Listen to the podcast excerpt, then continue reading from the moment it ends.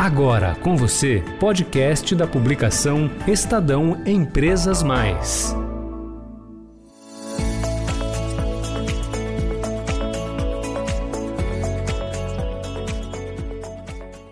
Olá, eu sou Roberto de Lira. Hoje a gente vai falar sobre intermediação de aluguel de imóveis prontos por meio de Protex, que são as startups voltadas ao mercado imobiliário.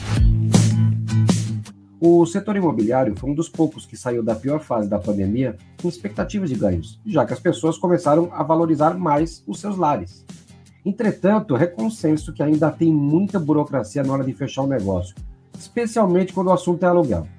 Para equacionar esse problema, surgiram as PropTechs, que são as startups voltadas para o mercado imobiliário que criam mecanismos que facilitam essa intermediação entre locadores e locatários usando tecnologia e trazendo simplicidade que é o que a gente quer, né? E a transformação digital está ganhando espaço no setor, como mostram os dados levantados pela Terracota Ventures. Comparado a 2021, houve um crescimento de 13,82% no número de Protex e Construtex no Brasil neste ano. O total já alcança 955 startups. Além de prometer transformar o conceito de encontrar apartamentos prontos para morar, muitas delas estão usando a tecnologia para criar até fundos de investimento imobiliário, captando também um público investidor aí na, na, nessa relação. Ou seja, a moradia e o investimento agora estão unidos. Para falar sobre esses assuntos, o convidado de hoje é o Eduardo Campos, que é cofundador da IUCA.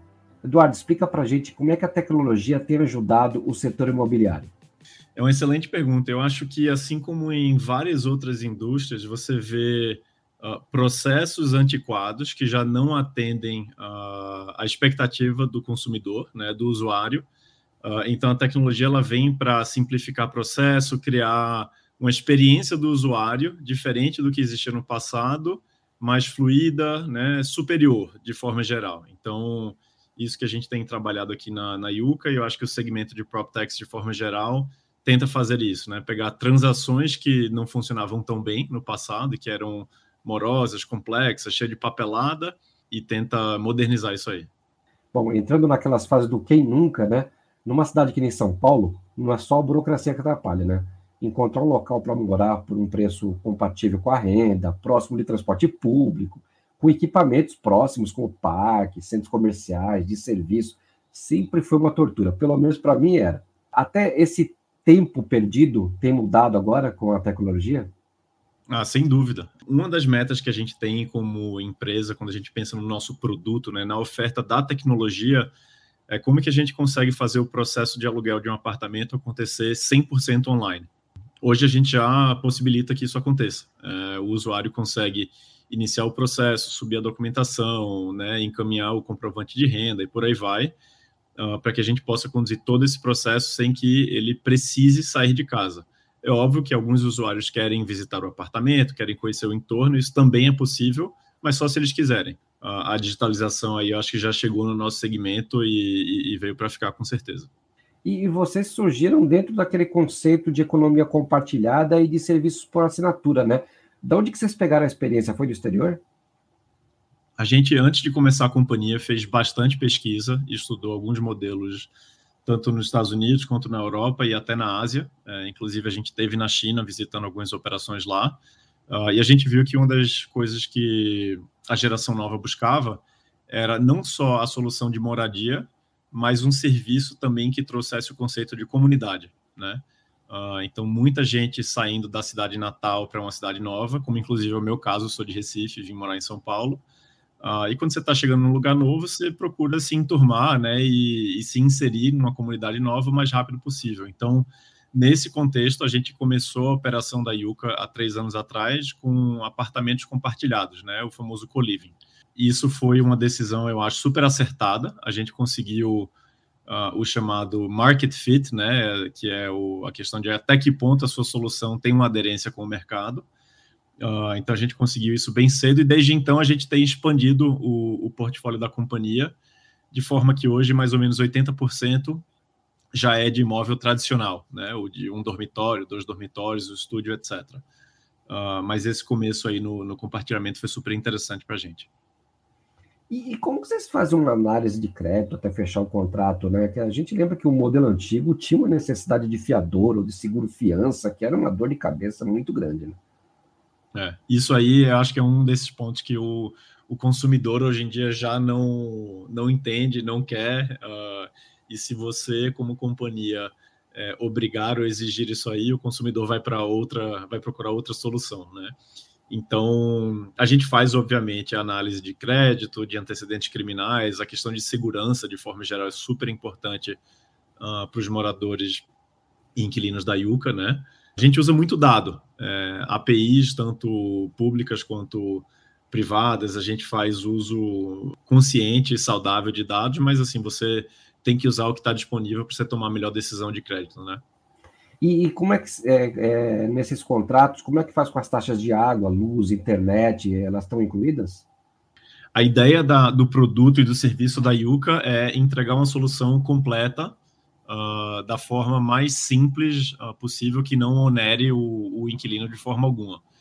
Então, o inquilino paga um único boleto por mês, que inclui tudo. Uh, o aluguel, o condomínio, IPTU, as contas de consumo, internet, e por trás do pano, obviamente, a Yuka está, vamos dizer, orquestrando tudo isso, né? Dividindo esse pagamento, pagando todos os fornecedores. Mas uh, é isso, é um, um, único boleto, então a gente tenta simplificar ao máximo a moradia. E serviço de conserto também, como é que faz?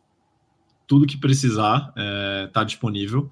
Então, tem questões aí de manutenção, vamos dizer assim, do próprio ativo imobiliário, né? Às vezes você vai ter uma infiltração, alguma coisa desse tipo. Uh, ou às vezes vai ser uma coisa mais eletiva, né? Vamos dizer, a instalação de uma televisão, uma coisa assim. E de novo a gente busca resolver tudo uh, para o usuário, para que ele não tenha nenhum tipo de dor de cabeça ou encheção de saco com a, com a moradia. Qual que é o tipo de público que opta por uma solução, por exemplo, de um apartamento pronto já? O que, que elas querem de diferencial ou o que, que elas não querem, né, digamos assim? É uma excelente pergunta. Eu acho que anteriormente, né, assim, algumas décadas atrás, uh, o custo de você se mudar era muito alto, né? Você tinha que fazer uma reforma, tinha que imobiliar, tinha que pagar o seguro fiança, etc. Então, se mudar ou sair da casa dos pais muitas vezes significava casar, né? Você só ia ter essa grande despesa quando você estivesse financeiramente pronto, você ia dar um passo importante na sua vida, etc. E hoje em dia não é mais assim, né? As pessoas podem estar se mudando por N motivos, como, por exemplo, buscando sua independência, se mudando de cidade por causa de uma oportunidade de trabalho, etc. E podem ainda não ter é, todo esse pé de meia feito, né? Uh, para poder arcar com a reforma, mobília, etc. Então, eu acho que nesse contexto, o apartamento com gestão profissional consegue resolver tudo isso a um custo muito mais acessível, né? Porque aquela mobília, por exemplo, não vai ser usada só pelo Roberto ou pelo Eduardo, ela vai ser usada pelo Roberto hoje, pelo Eduardo amanhã e depois por um outro inquilino, de forma que você dilui esses custos e a reforma e por aí vai, né? Então acho que abrem-se novas novos casos de uso, como a gente gosta de falar, né? No jargão é, startupeiro, vamos dizer assim. E a Yuka ampliou agora o conceito para o long stay também, né? Por quê? É, na verdade, a gente sempre acreditou muito no, no long stay e os nossos contratos aí, eles sempre tiveram uma média de 12 a 18 meses, tá? Esse sempre foi o padrão. O que mudou, como eu comentei anteriormente, foi que antes era um long stay moderno, né, compartilhado, e hoje o grosso do nosso negócio é o long stay tradicional, né, um único inquilino com seu estúdio, apartamento de um quarto, dois quartos e por aí vai. Mas eu diria até que, assim, uh, na cabeça do usuário, tá cada vez menos preto e branco e cada vez mais uma zona cinzenta, assim, a linha é tênue, né? Do que, uhum. que é morar ou do que é fazer uma estadia em algum lugar, né? Então, a gente está sempre pensando em como adaptar o nosso produto para esses, de novo, casos de uso onde às vezes eu já tenho muito definido que eu vou ficar X anos num lugar e às vezes eu tenho uma certa expectativa aí de, de fluidez, né? É, uma outra novidade é que vocês agregaram, agregaram um produto de investimento, né? Que foi um fundo imobiliário, né? Ou não sei se é só um, se é, tem mais de um também agora, né? Como que está funcionando isso? Esse investimento ele, ele pode ser também para o cliente que está alocando o apartamento? Como que é? Uh, a gente tem uma, uma realidade aqui no Brasil que é cultural, né? O brasileiro Uh, uma vez que ele começa a ter disponibilidade de renda para fazer investimento, ele gosta muito de investimento imobiliário. É seguro, é fácil de entender, está protegido de inflação, enfim, tem N vantagens aí no, no investimento imobiliário. Então, desde que a gente começou, a gente vem testando algumas modalidades diferentes. Então, a gente já levantou um fundo imobiliário, como você bem colocou.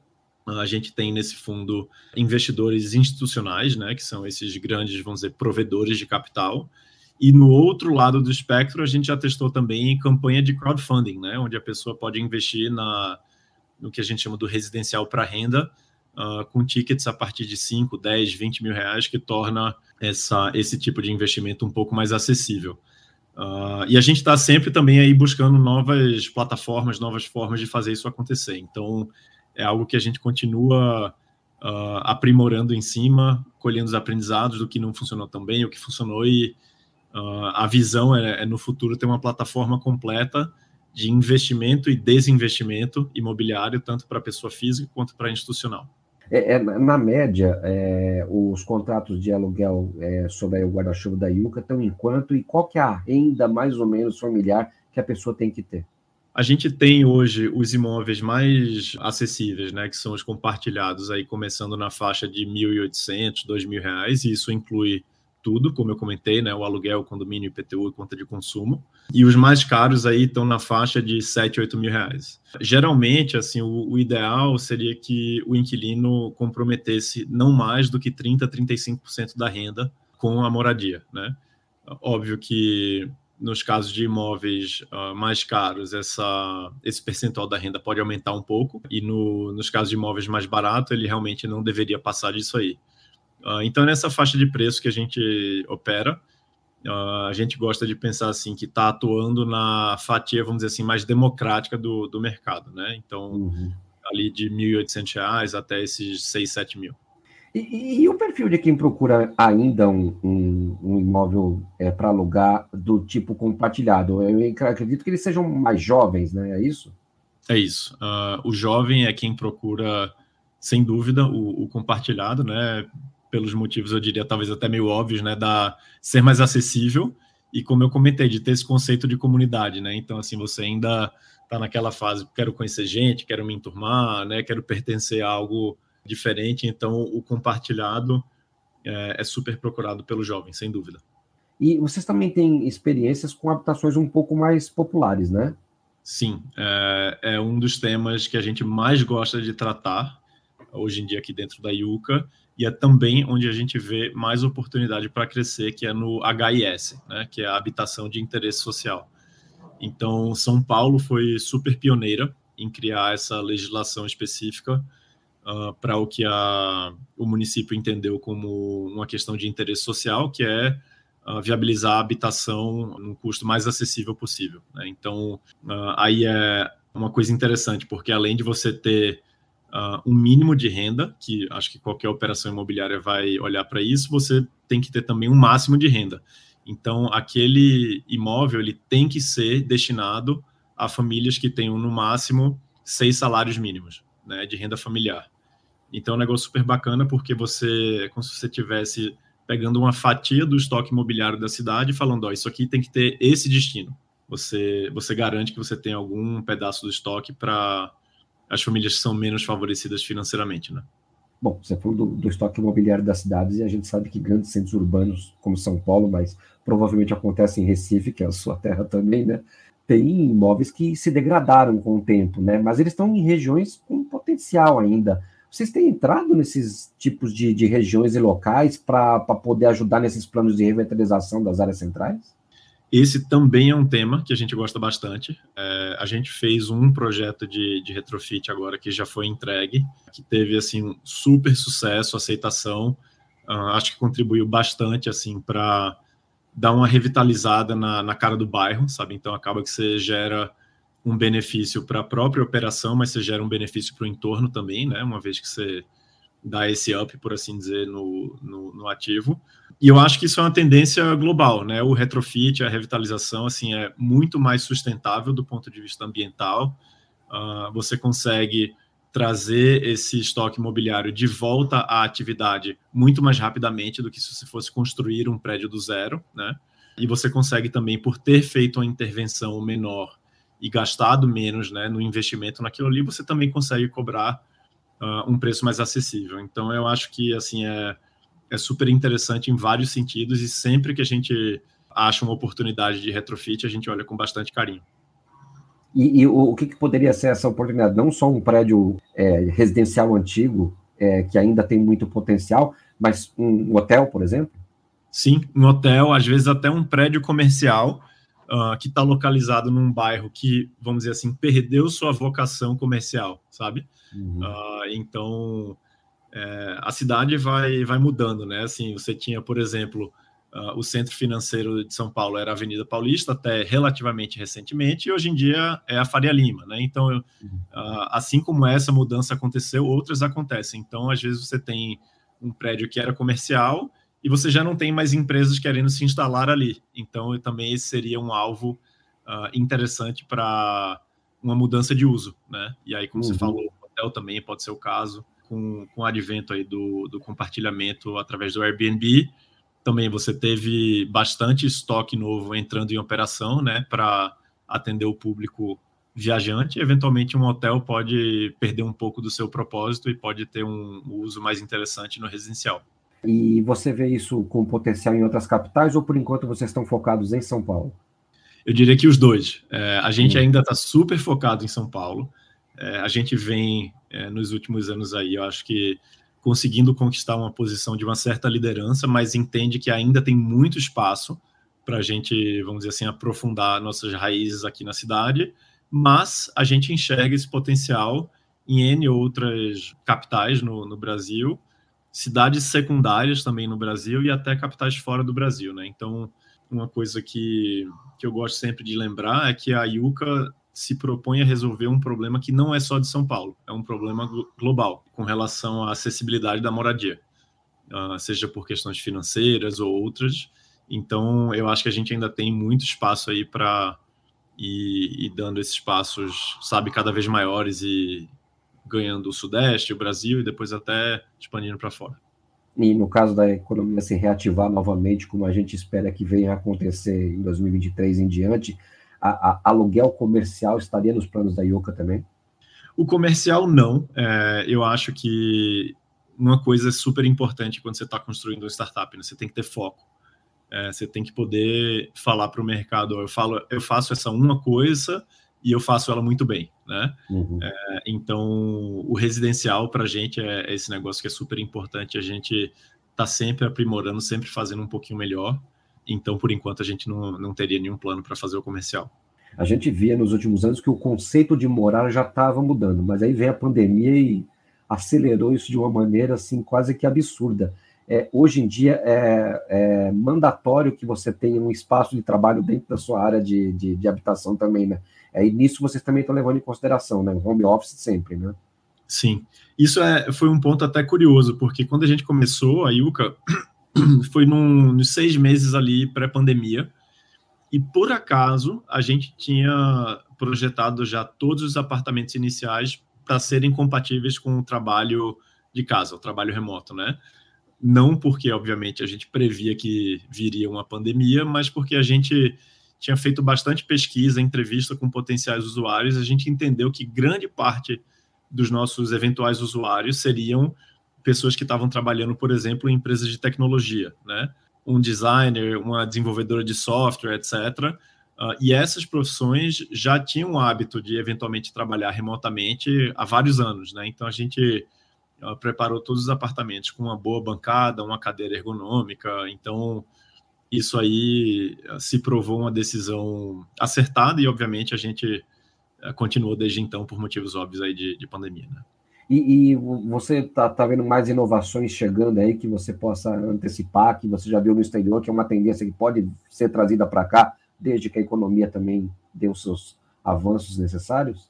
Eu acho que o, o uso da tecnologia, é, como eu falei, né, já mudou certamente a nossa indústria inteira mas a gente ainda está assim no primeiros 10 minutos do primeiro tempo, sabe?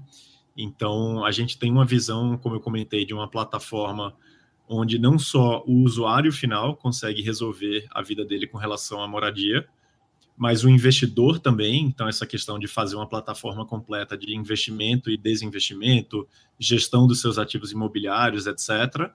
E por fim, uh, um aplicativo que é, vamos dizer assim, o controle remoto do bairro, né? Então, onde a pessoa que está inserida ali consegue ter acesso a, enfim, promoções, descontos, entregas e, enfim, tudo que o bairro e o comércio local tem para oferecer. Então, ainda tem uh, muita coisa para ser desenvolvida aqui no nosso roadmap, como a gente fala, né, de, de tecnologia, e a gente está tá só no comecinho. E isso requer um casamento com outras empresas de tecnologia que acabam fornecendo esse tipo de serviço. Vocês já têm parcerias nesse sentido ou vocês ainda vão desenvolver? Essa é uma, esse é um ponto super curioso, sabe, Roberto? Porque no mercado mais desenvolvido, como Estados Unidos, você já tem toda uma cadeia de valor, né?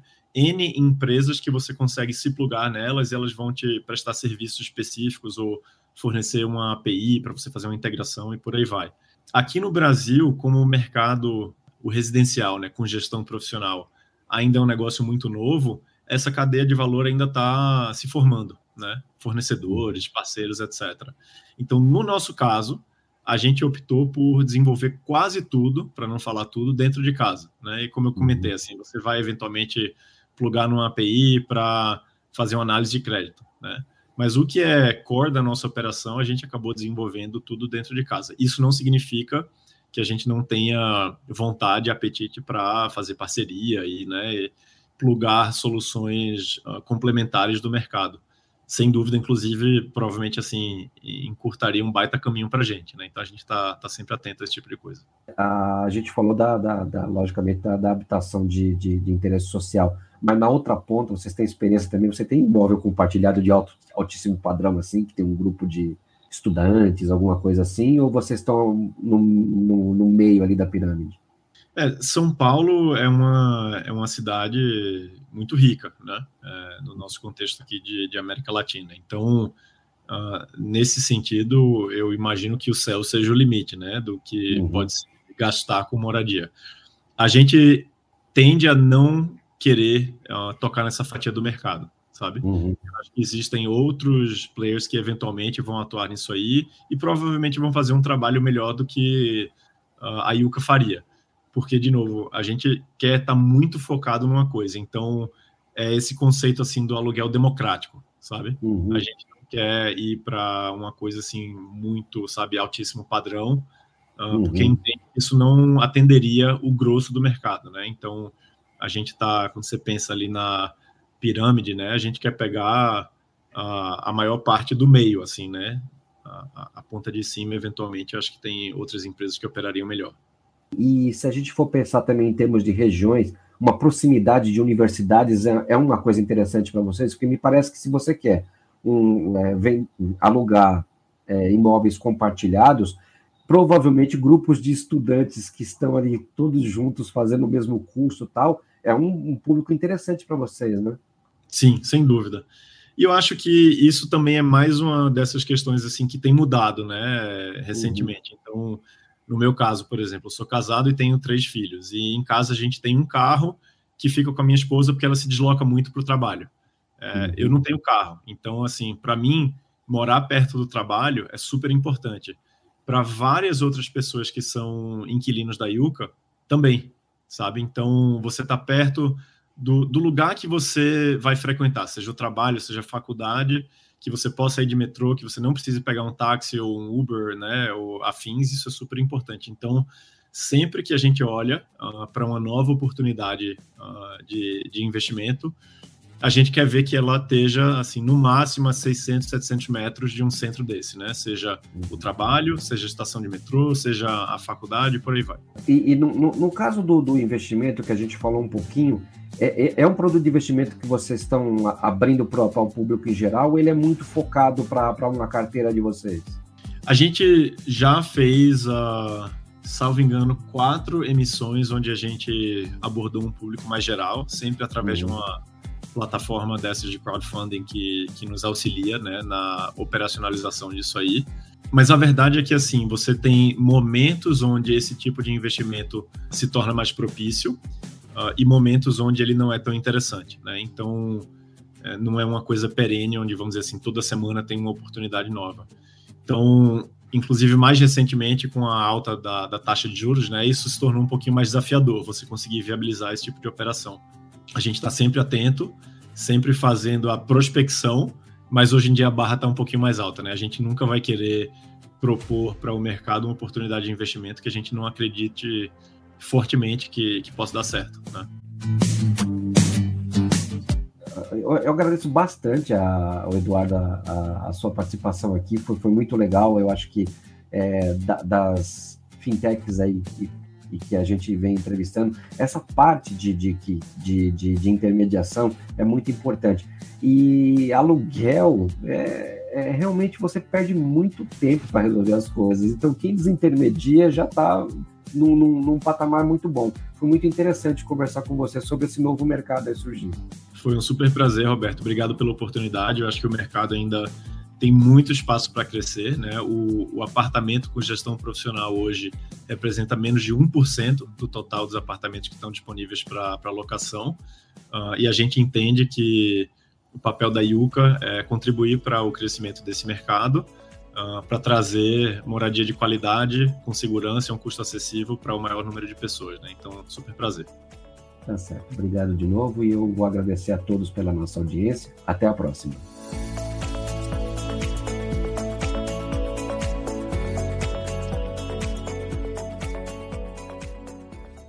Você ouviu o podcast da publicação Estadão Empresas Mais.